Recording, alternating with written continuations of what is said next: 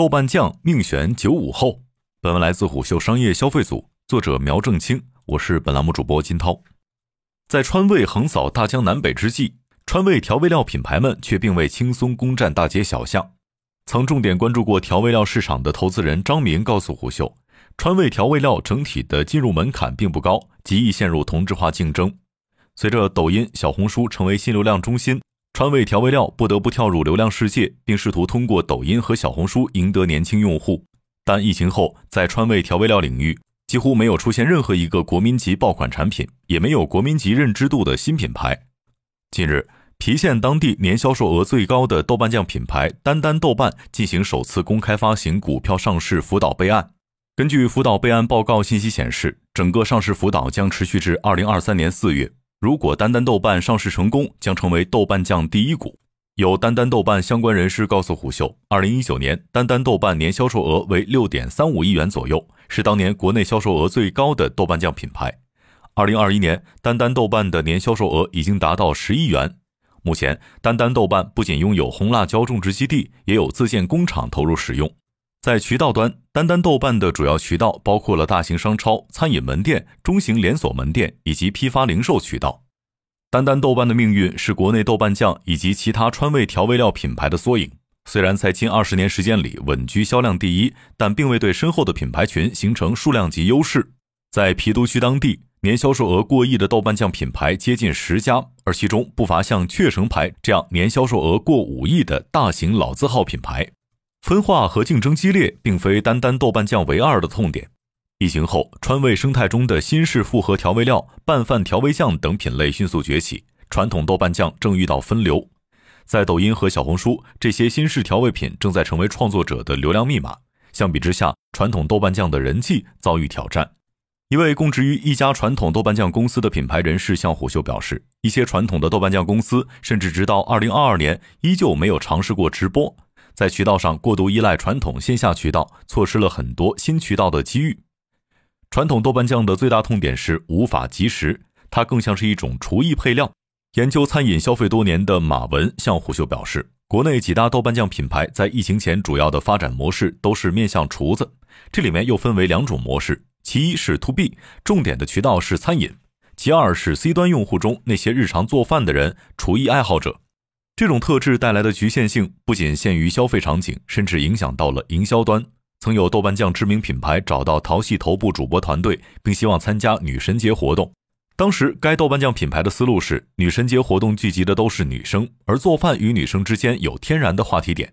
这一思路被主播团队直接反驳。根据该主播团队的调研显示，在他们直播间，过往女神节期间购物的女孩多为十八到二十八岁，身处一二线城市的学生白领。多为单身者或者尚未结婚的独居者，这些女孩日常的进食场景主要是外卖或者朋友聚餐。这种传统痛点引发豆瓣酱的两条进化之路，其中一部分豆瓣酱厂商开始向开端化升级，彻底放弃普通 C 端用户，专门制作针对高端餐厅、高级厨师个人的定制化豆瓣酱产品。马文描述了一个细节：每年在成都等地有专门的豆瓣酱品鉴会。这些高端豆瓣酱会把知名川厨请来，并通过品鉴会完成订单。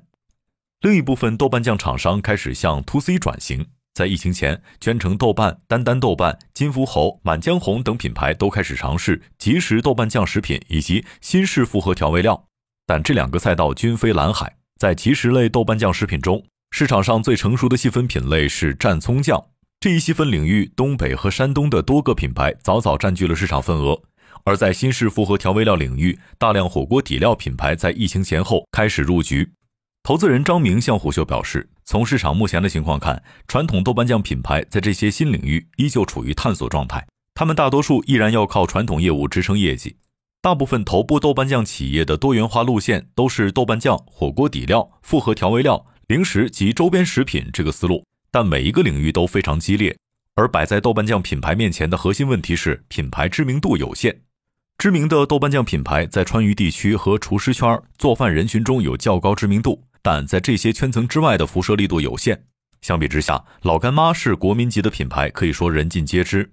张明认为，造成豆瓣酱品牌认知乏力的核心问题是年轻化。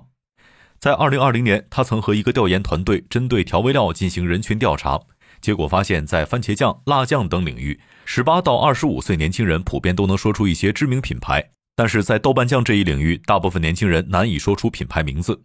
多位业内人士认为，困扰豆瓣酱年轻化的是其使用场景受限，以及豆瓣酱这一赛道的分散性。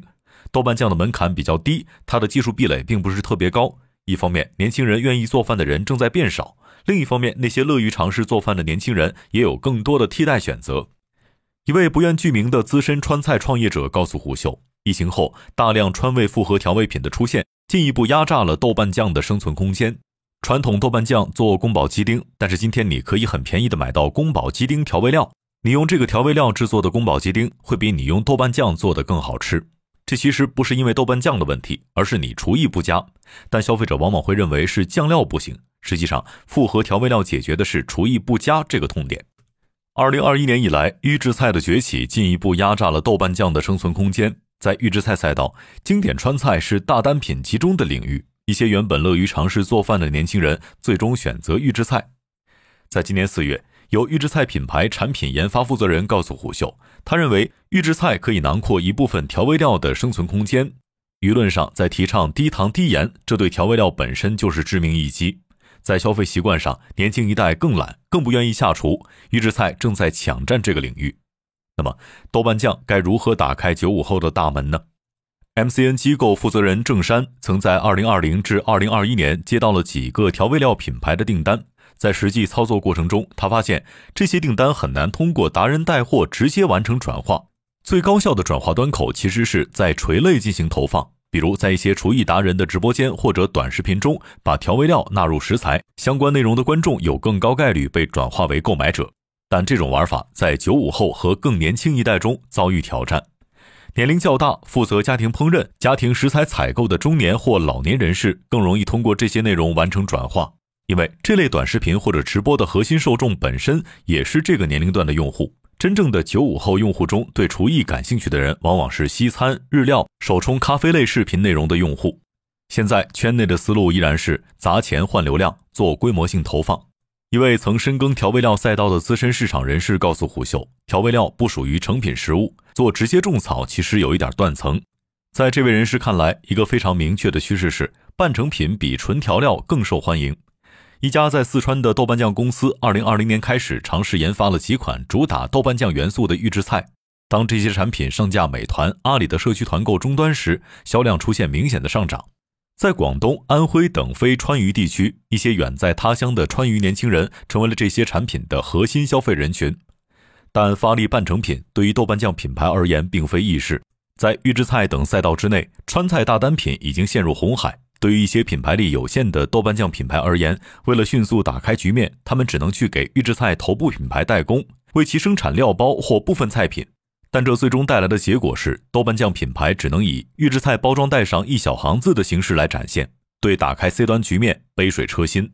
上述市场人士认为，豆瓣酱品牌首先要把流量握在自己的手中，并通过自己的第一方直播、自己的短视频去进行市场测试，把各种新品放到新流量端，然后通过数据反馈不断迭代。在电波的同时，品牌还需要做私域。对品牌而言，私域流量的成本非常低。但截至目前，调味料圈内尚无走通私域的品牌。对于相对传统的豆瓣酱赛道，打通私域更是遥遥无期。海狸先生创始人陆宁告诉虎嗅，私域背后的运营成本很高。对于很多十亿以下规模的品牌而言，豪赌私域、建立几百个私域群，可能是一件高成本、高风险的事儿。眼下，随着单单豆瓣冲刺 IPO，更多的豆瓣酱和调味料品牌也开始跃跃欲试。有投资人向虎嗅表示。疫情以来，川味调味料的好项目较为抢手，一些项目在二零二一年已经投不进去了。但该人士认为，这轮投资对调味料的态度较为冷静，资本在投供应链、技术、上游原料。毕竟大家都害怕再投出一个泡沫赛道来。商业洞听是虎嗅推出的一档音频节目，精选虎嗅耐听的文章，分享有洞见的商业故事。我们下期见。